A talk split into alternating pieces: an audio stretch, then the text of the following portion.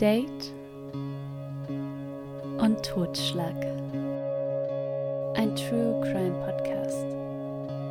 Achtung, in diesem Podcast werden Themen wie Mord, Totschlag, Gewalt angesprochen. Solltest du für diese Themen sensibel sein, empfehlen wir, diesen Podcast nicht zu hören. Und nun viel Spaß. Hallo Miri.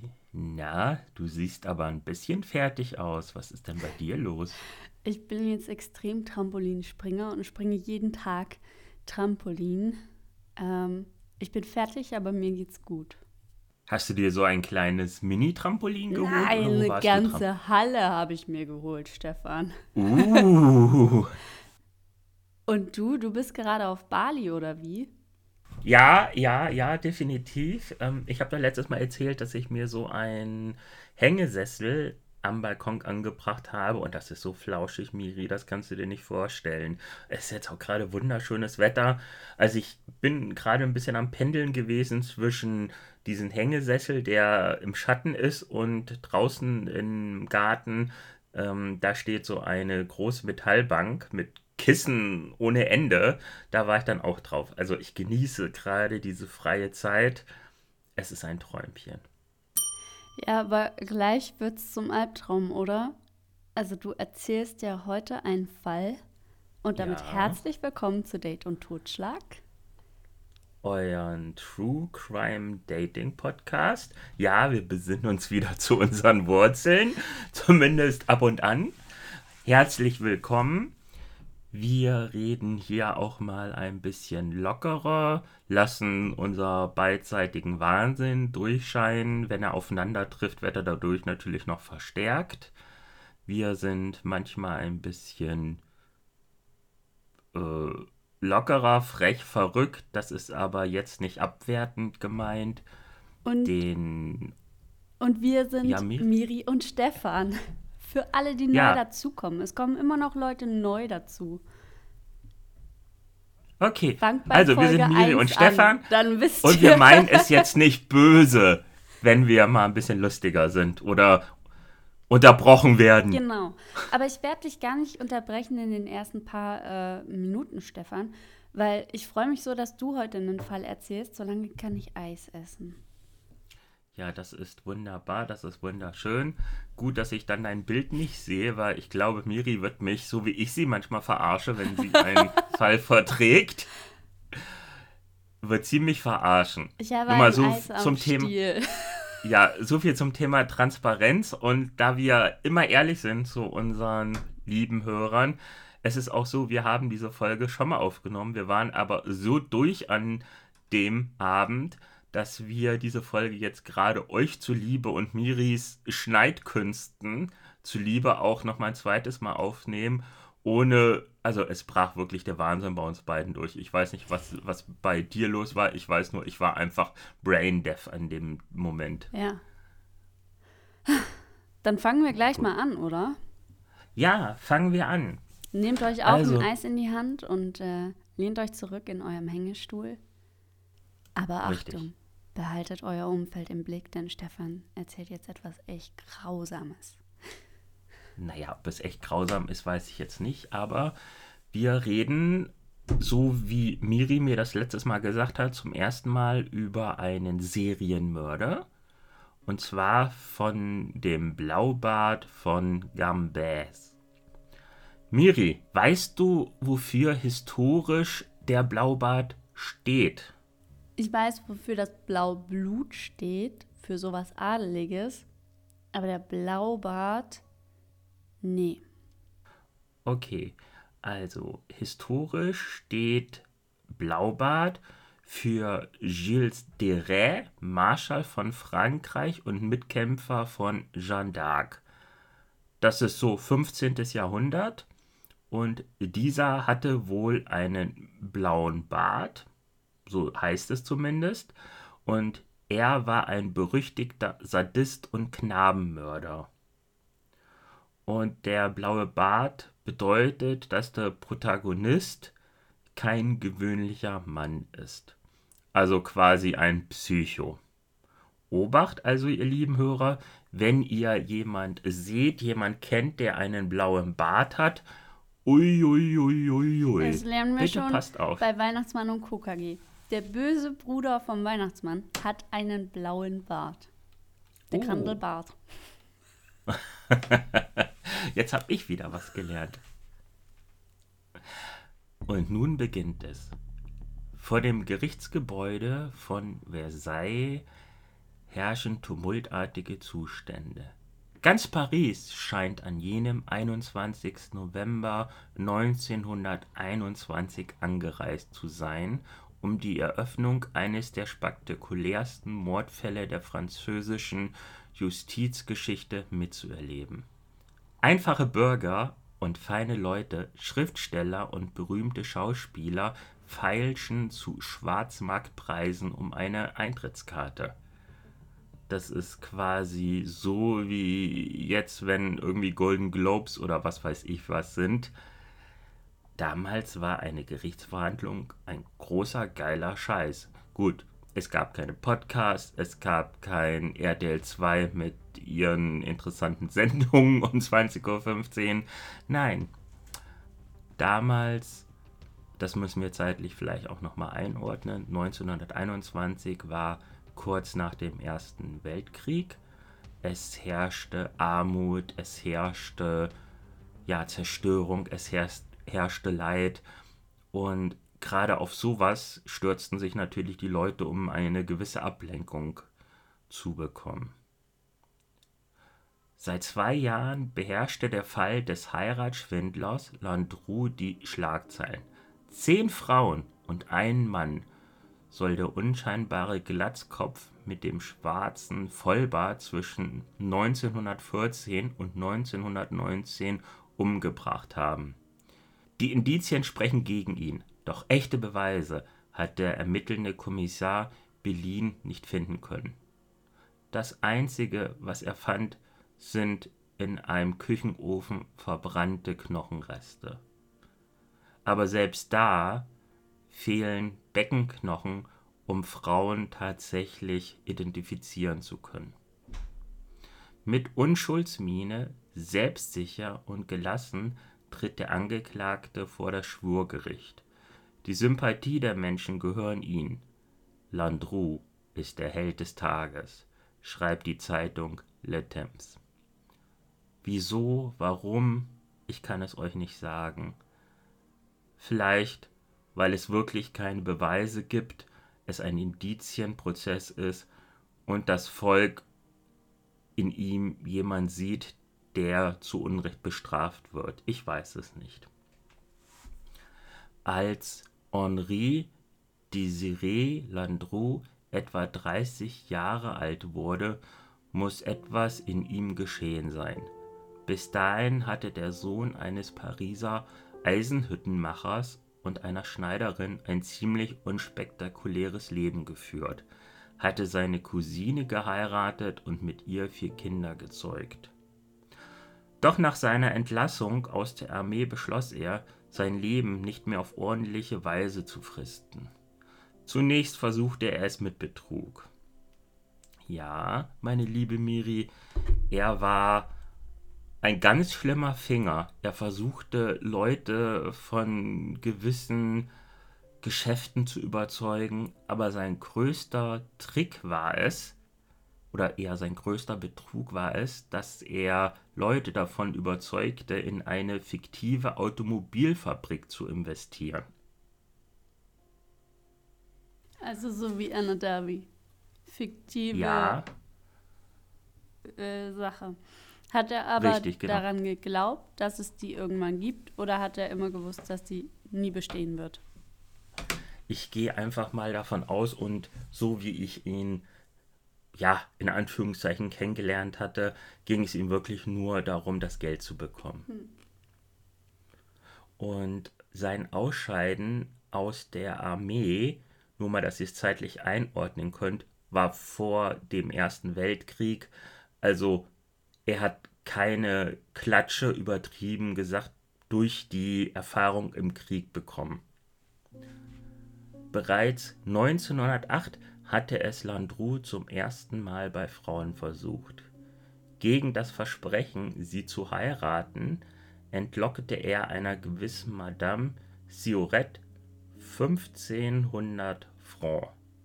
Das Opfer war aber resolut genug, dies zur Anzeige zu bringen, was Landru eine dreijährige Gefängnisstrafe einbrachte.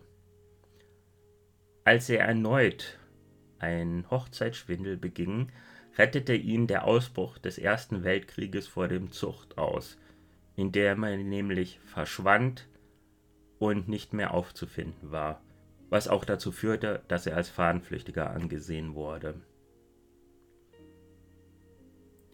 Ab dieser Zeit ging es ihnen wohl weniger um das Geld der Frauen, sondern um ihr Leben.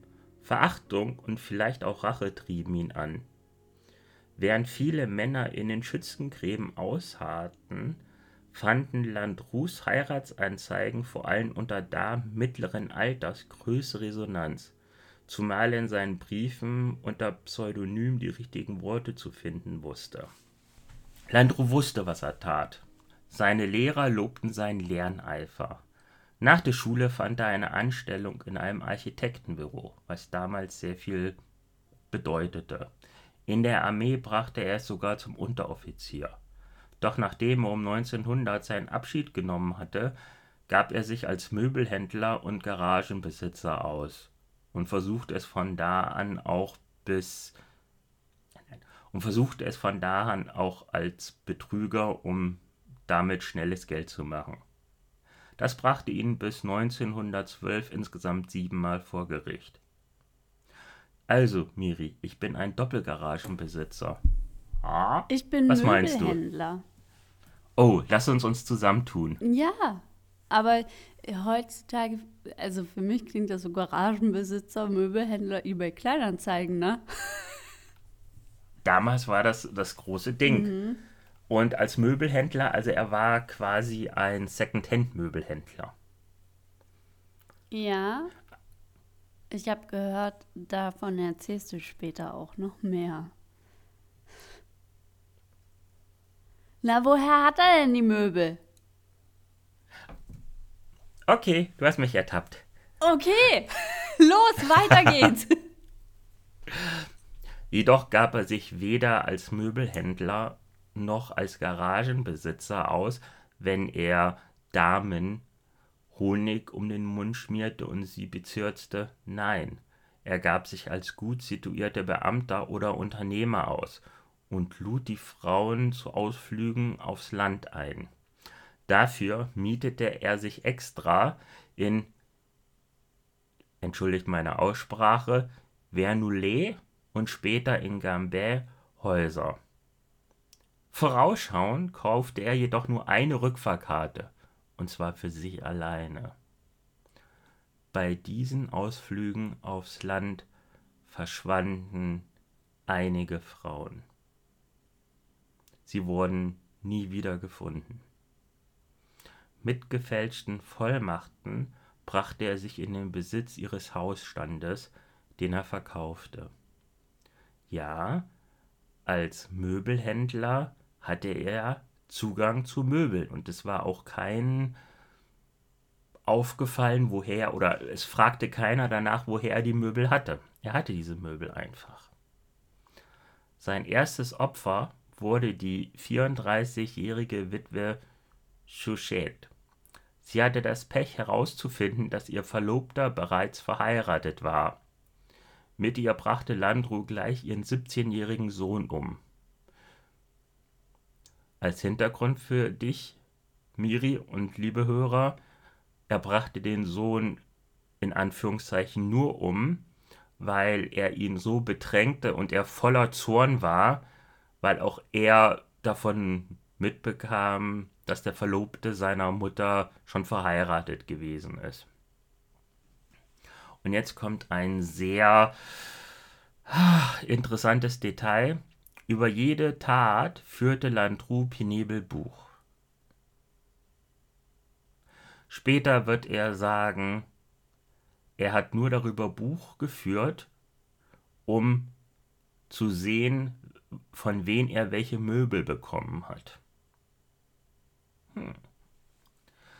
Mit Postkarten gaukelte er den Angehörigen seiner Opfer vor, dass diese noch lebten. Jedoch wurde eine Schwester oder sage ich eher eine Halbschwester seines letzten Opfers misstrauisch. Sie vertraute diesem Mann nicht, der plötzlich in das Leben ihrer Halbschwester trat, von dem sie ganz aus dem Häuschen war und dem sie einfach nichts abkaufen konnte, gerade weil ihre Schwester sehr naiv war in ihren Händen. Marie Lacoste hieß die Dame.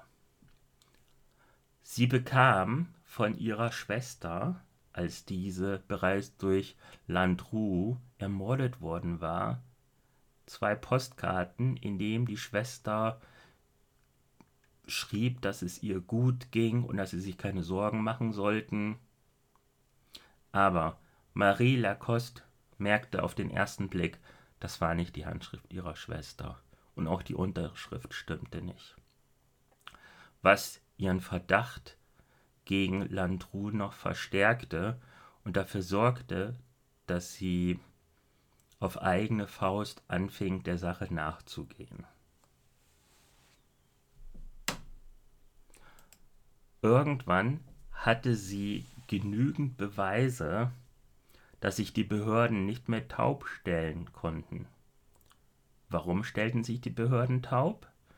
Zu einem wegen der Überbelastung während des Weltkrieges, wo Männer genügend Gründe hatten, unterzutauchen, zu anderem deswegen, weil sie Frauen waren und Frauen damals als dumm, schwach, mutwillig, ignorant und naiv angesehen worden. Aber Marie ließ sich davon nicht abhalten. Sie sammelte weiterhin Beweise und schaffte es, doch die Polizei davon zu überzeugen, dass sie sich Landru anschauen sollten. Und so geschah es, dass im April 1919 er in einer Wohnung in Paris festgenommen wurde, wo er mit einer 25 Jahre alten Geliebten hauste. Bei einer akribischen Untersuchung des von Landru in Gambais angemieteten Hauses stießen die Beamten im Küchenofen auf 250 Fragmente menschlicher Knochen und Zähne, darunter Teile von drei Schädeln. Die verrußten Wände des Ofens wiesen ungewöhnlich viel Fett aus. Außerdem fand sich ein ganzer Aktenordner mit Namen und erbeuteten Geldbeträgen. Ihr erinnert euch vielleicht, er führte Buch Protokoll über darüber. die Möbel, die er ja, verkauft genau. hat. Ja. Der Prozess, der am 7. November 1921 im Pariser Seine-et-Oise Schwurgericht eröffnet wurde, wurde zu einer Mediensensation. Nicht allein wegen der entsetzlichen Details, die zur Sprache kamen. Denkt bitte daran, das ist über 100 Jahre her. Es ist nicht so, dass die Leute, so wie wir quasi mit dem Einschalten des Fernsehens mit Gewalt und Blut, Tod und Mordschlag konfrontiert werden, sondern es ist eine ganz andere Zeit. Sondern auch wegen der Verschwörungstheorie, mit den Mordermittlungen hätte die Regierung 1919 versucht, von den Friedensverhandlungen mit den Mittelmächten abzulenken. Also der Prozess gegen Landru war zu einem eine Mediensensation, weil die Leute das nicht kannten und zu anderem kam halt die Theorie auf, dass es einfach ein Fake war, auf gut Deutsch gesagt. Zu einem ist es so, dass Landru ja sein erstes Opfer 1914 umgebracht hat und das auch in diesen gefundenen Notizen zu finden war. Jedoch, und dafür gibt es wohl Beweise, wurde dieses Notizbuch, was er benutzte, erst von ihm 1915 angeschafft. Eine Theorie besagt, wie schon vorgelesen, dass die Justiz von diesen ganzen Geschehnissen, die zu der Zeit stattfanden, ablenken wollte, diesen großen medienwirksamen Prozess in den Vordergrund schoben und daher den Fall erfanden, damit Landru am Ende auf Staatskosten in Brasilien oder Argentinien, ich glaube es war Argentinien, leben konnte. Du meinst in dieser Insel, wo auch Tupac und so leben? Ja, ja, ja. Ah, ja, ja. Genau, mit den ganzen, mit den ganzen alten Nazis. Und den Illuminaten. Ja, und den Echsenmenschen. Ja, ne? Wie viele Leute soll er nochmal in dem Zeitraum umgebracht haben?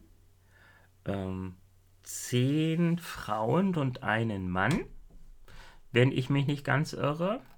Aber es gibt noch eine Aussage, die vielleicht oh, noch mal mehr über ihn sagt.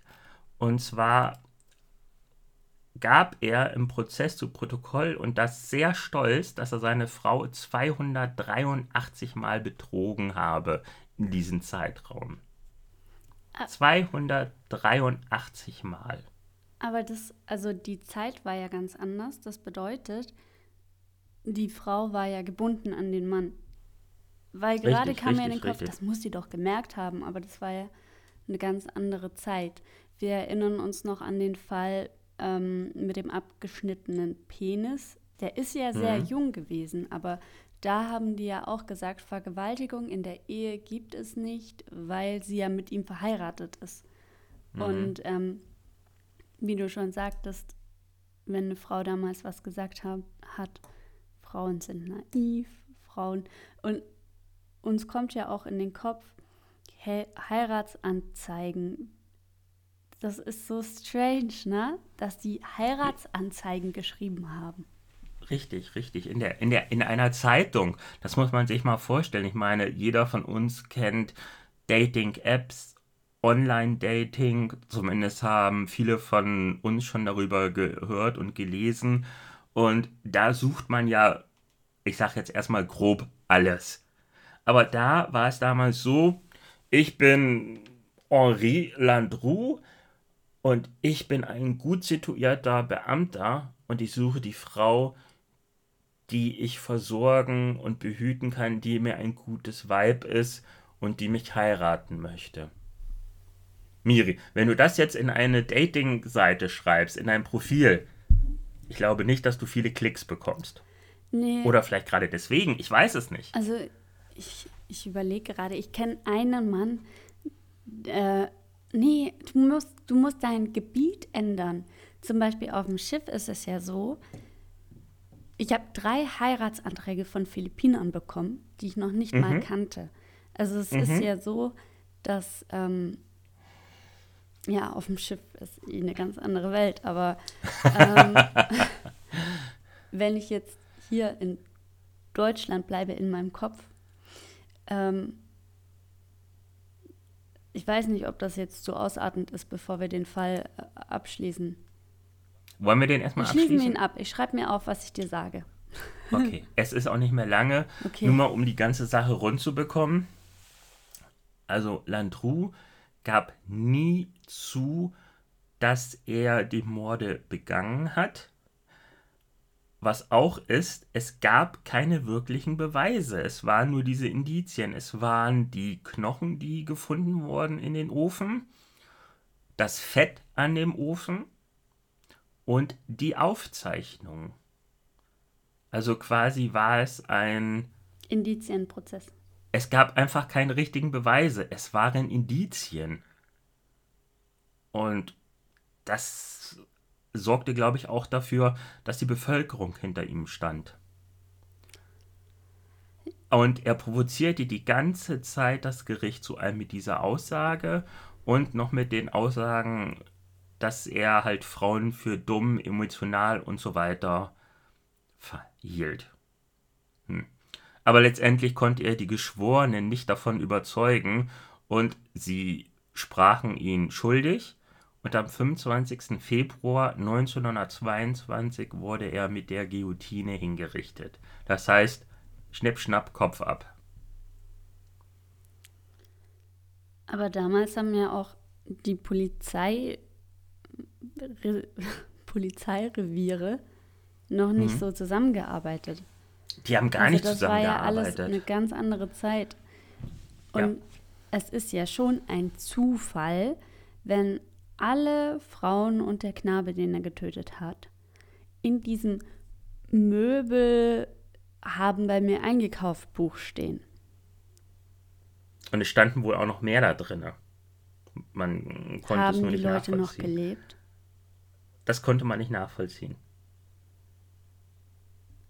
Also es wird gemutmaßt, dass es vielleicht sogar noch mehr Opfer gibt.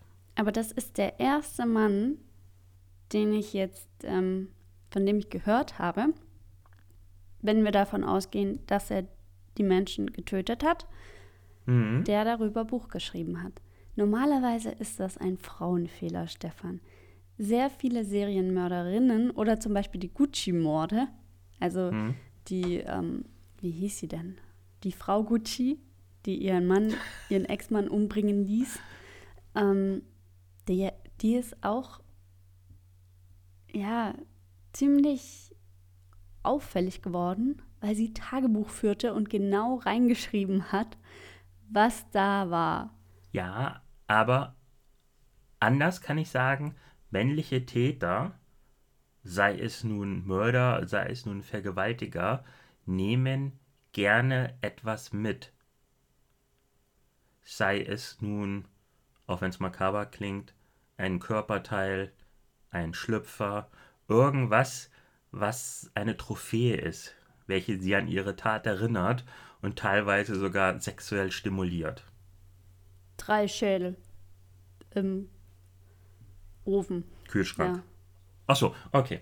Na gut, die Schädel vermutlich sind ähm, nicht da drapiert worden, also lagen da nicht einfach. Ich vermute einfach mal, die Leichen sind verbrannt worden und die Schädel blieben übrig, Miri. Wie ist das denn bei dir? Schreibst du Tagebuch? Nein. Ich auch nicht. Also, ich sag's mal so, wenn ich in einer Klinik bin, dann sind wir schon dazu angehalten, ein Tagebuch zu führen, mm, in welchem wir aufschreiben, was für gute gute, positive Dinge wir erlebt haben und sehen, um einfach, wenn man ja in einer Depression ist, dann ist ja alles schwarz, grau, na, grau nicht mal, es ist alles schwarz. Und wenn du dir wieder vor Augen führst, und das musst du halt leider in dem Moment schriftlich machen, dass es nicht nur Scheiße gibt, sondern dass es auch schöne Dinge gibt. Ein Dankbarkeitstagebuch, Stefan.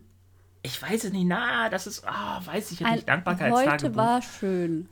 Ein Achtsamkeitstagebuch. Ja, wie auch immer. Also ich führe keins, wenn dann nur in der Klinik, auch wenn das eigentlich gar nicht mal verkehrt ist, wenn man das auch so führt. Einfach mal sich bewusst macht, ey, heute war ein cooler Tag, weil ich durch den Wald gelaufen bin und habe Rehe gesehen. Oder Oh, beim Tanken hat der äh, Liter EC nur 1,96 gekostet. Verstehst du? Ja. Also irgendwas. Oder gerade heute war der, war das Mittagessen in der Kantine super lecker. Oder ich wurde von einer fremden Person freundlich angelächelt. Verstehst du? Das sind so Dinge, die man einfach nur so nebenbei herlaufen lässt. Man nimmt gar nicht wahr, dass es eigentlich was Schönes ist. Man nimmt eigentlich nur wahr, der blöde Wichsfrosch vor mir an der Ampel ist langsam auf die grüne Ampel vor, zugefahren und als er dann orange wurde, hat er Gas gegeben und ich musste hinter ihm an der roten Ampel stehen. Sowas merkt man sich. Sowas merke ich mir besonders, wie du an der Emotionalität ja. meiner Aussage hörst. Und wenn das jetzt Kinder hören, ne? Also, wir haben tatsächlich so eine Stammhörer. Also, wir sehen ja, was unsere Hörer für Musik im Durchschnitt hören. Und da sind hm. Rolf Zukowski und Sonja Sonnenfeld oder so immer ganz weit vorne. Also, wenn jetzt irgendein Kind ganz oft Wichsfrosch sagt, dann weiß man, dieses Kind hört Date und Totschlag. Wichsfrosch. Wichsfrosches. Liebe Kinder, hier kommt noch ein Wort für euch. Kackvogel. Kackvogel.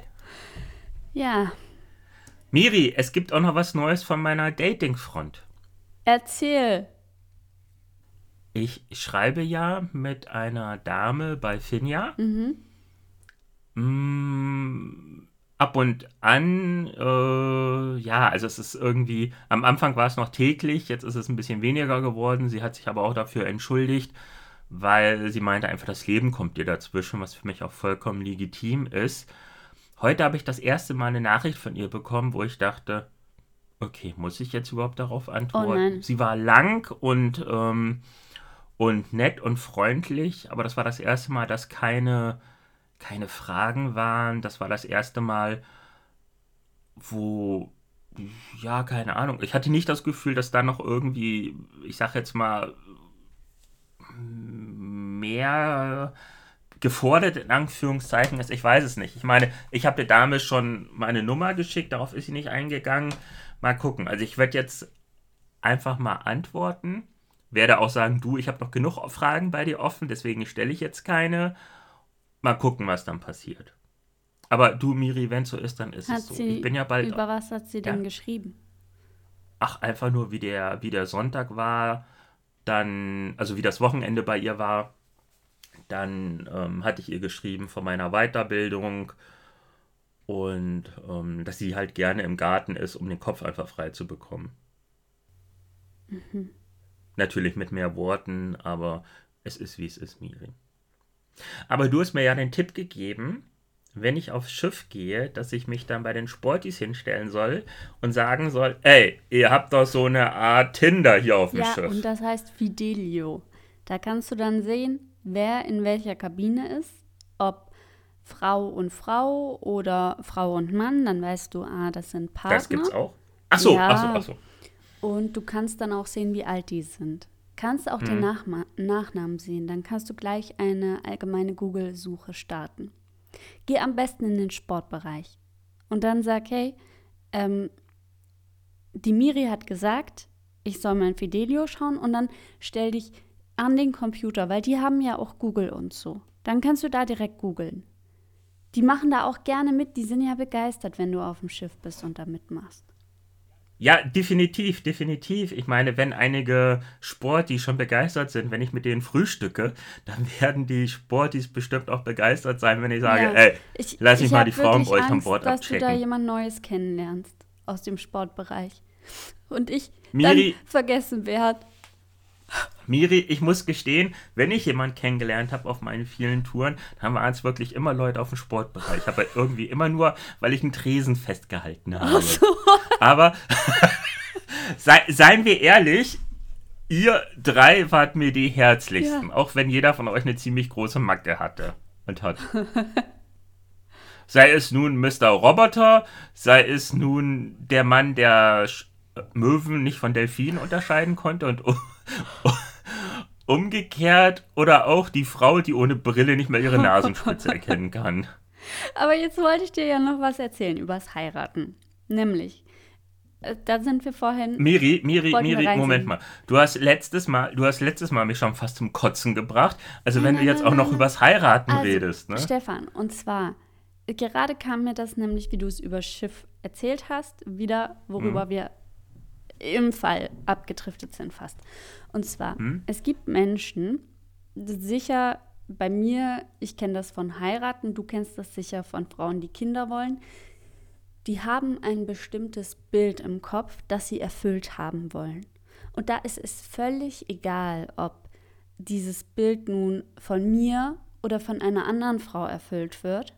Hauptsache, sie können heiraten und Kinder bekommen. Mm, und ja. das, also in deinem Alter ist das ja sicher viel extremer bei den Frauen. Jetzt, ich bin das will ja, ich jetzt nicht gehört haben. Ich, ich bin 27 plus. ja, aber ich, ich kenne jetzt nicht so viele. Ich kenne tatsächlich nur Philippiner und einen deutschen Mann tatsächlich, bei dem ich das sehr extrem gemerkt habe. Also wenn wir jetzt bei den ähm, Heiratswünschen bleiben mhm. wo mich das auch sehr beschäftigt hat. Und dann habe ich mal mit jemandem darüber geredet und der meinte, ja, Miri, das sind Menschen, die dieses Bild im Kopf haben, aber wenn sie dieses Bild erfüllt haben, was für sie ja so ein Lebenstraum ist, eine Lebenserfüllung, mhm. wenn das dann gemacht ist, dann sehen sie erst, was sie gemacht haben. Und dann wird ihnen bewusst, was sie gemacht haben, weil dieser Mann, dem es wichtig ist, zu heiraten und Kinder zu bekommen, das ist ein Mann, da habe ich jetzt den Kontakt verloren, aber ähm, das liegt auch daran, dass man sich sehr oft über ihn aufgeregt hat, weil der hat Frauen kennengelernt, sofort gesagt, dich will ich heiraten. Und da war sofort zusammenziehen, die Rede, dass die Kinder bekommen, keine Ahnung. Ähm, und der hat jetzt tatsächlich dann nach einem halben Jahr seine damalige Freundin verlobt. Die sind jetzt verheiratet und versuchen ein Kind zu bekommen. Aber alle Außenstehenden sind der Meinung, nein, das passt absolut nicht. Was soll das? Und dadurch haben sich auch sehr viele Leute abgewandt. Und ähm, du, du steckst da ja nicht drin, ne? Aber du denkst so, jetzt komm schon, schau dir das doch mal an, das passt überhaupt nicht. Weißt du, was ich meine? Mm, Und ja. bei Kindern ist das ja noch, also jetzt, jetzt bekommen die ja irgendwann mal ein Kind. Also die versuchen es anscheinend schon länger, aber noch nichts passiert. Aber ähm, ich finde das immer krass, wenn dann halt auch, also klar, eine Hochzeit ist schon krass, aber es ist dann noch krasser, wenn Kinder dazu kommen und dann realisiert dieser Mann oder diese Frau auf einmal, was sie gemacht haben und dann push. Fuck. Ja. Ja. Das ist echt krass. So ungefähr, das erinnert mich jetzt gerade an einen ehemaligen besten Freund von mir, von ewig, ewig, ewig, ewig, ewig, ewig her. Ähm, der war mit 14 schon verlobt. 14. Mhm. Verlobt. Oder 16. Lass 16 gewesen sein. Ich, ich glaube 16. Ähm, gut, die Verlobung hielt dann nicht. Dann hat er seine neue Frau kennengelernt. Sie wurde vor dem Staatsexamen schwanger und meint, ja, ja, danach mache ich's. Ende vom Lied war, sie hat zwei Kinder bekommen, hat nie Staatsexamen gemacht und auf einmal machte es bei ihr Schnapp und sie war weg. War aber die ganze Zeit so dieses Friede, Freude, Eierkuchen. Die hatten auch ein Familienporträt, wo sie auf den Stuhl, auf einem Stuhl sitzt, die Kinder auf dem Schoß und er steht da so hinter dem Stuhl und hat so die Hände auf ihren Schultern. So richtig so, das könnte auch in den 50ern oder 60ern mhm. gewesen sein. Der, der Mann steht hinter seiner Frau und seinen Kindern und. Oh. Nee. Mhm. Aber gut, muss jeder selbst wissen. Ja. 5 Euro für deinen Gesichtsausdruck. Nein, andersrum. 5 Euro für, die, für, für den Gedanken hinter deinem Gesichtsausdruck. Was soll ich dazu jetzt sagen? Okay, machen wir die Kiste zu? Ja, machen wir die Kiste zu. Wir hören uns bald schon wieder, ne? Ja, ja, ich werde dich einfach nicht los. Okay. Unglaublich. So, ihr Lieben, ich wünsche euch noch einen schönen Tag. Miri, ich wünsche dir einen schönen Tag. Seid lieb zueinander. Und in Miris Fall, wenn du zu Hause bist, musst du niemals ein pH tragen. Genau, fühlt euch wohl. Und frei. Es gibt sogar ein Freibad in Göttingen, die. Ja! Die haben jetzt Frauen erlaubt, ohne BH Freibad schwimmen zu gehen. Also ohne Bikini-Oberteil. Genau. Ja. Das ist ein Test habe ich gelesen, der bis zu August läuft. Und ich bin ja mal gespannt. Also, es hieß dann auch, ich meine, Göttingen ist ja bei uns. Und da hieß es dann aus dem Kasseler, also Stimmen auch hier aus dem Umfeld. Und äh, ich habe schon in Kassler, also von, von Bekannten, um was weiß ich was gehört, dass Frauen, auch wenn sie normal in Bikini, Badeanzug und was weiß ich was sind, massivst bei uns in unserem Schwimmbad belästigt werden. Jetzt überleg mal, wenn dann auch noch barbusige Frauen da liegen, da wird doch bei einigen Männern äh, äh Hören 1 komplett ausgeschaltet werden und Hören 2 auf Dauerbetrieb nee, ich finde meist mit BH sehen Brüste schöner aus wie ohne, weil ohne sind die einfach nicht so rund. Das müssen wir jetzt mal kurz ausdiskutieren. Der BH okay, lass zieht uns alles ja so nach oben. Und ja? wenn ich jetzt kein BH anhabe, Häng sie dir am Bauchnabel, ich weiß, und die Zuhörer auch. genau. Und das heißt ja eigentlich, also meiner Meinung nach, wirkt ja? es abschreckender. Ich finde auch Penisse zum Beispiel sehen ja in einer Badehose schöner aus wie ohne. Meinst du jetzt irrigiert oder meinst du schlaff? Schlaff. Und Brüste schlaff sehen in einem BH schöner aus wie ohne. Ja, aber du kannst schlaffe Brüste, die ähm, nicht hart werden und anfangen zu stehen, mit einem nicht irrigierten Penis vergleichen. Aber es wäre schon cool, wenn die Brüste, wenn die irrigiert werden, einfach so hart werden würden. Ja, aber das tun, soweit ich weiß, gut, ich hatte lange keinen Sex mehr, aber so, so zu der Zeit, wo ich noch Sex hatte, war es so, dass sich nur die Nippel aufgerichtet haben und nicht die ganzen Brüste. so, liebe Kinder, ihr habt jetzt was Neues gelernt. genau. Brüste, Nippel, Penisse. Und alles. Dank Miri. Ja. alles begann mit dem Freibad in Göttingen. Gut, ähm, ja, Stefan. Bevor du es weiter versaust, ja. mach mir die Kiste zu. Bis nächste Woche. Tschüss. Das war Date und Totschlag. Ein True Crime Podcast. Nach dem Wunsch von Stefan und Miriam. Produziert von Stefan und Miriam. Yay. Ach so, übrigens, dieser Podcast hat noch keine Folgenherausgabetermine. Darum abonniere diesen Podcast, um keine Folge zu verpassen.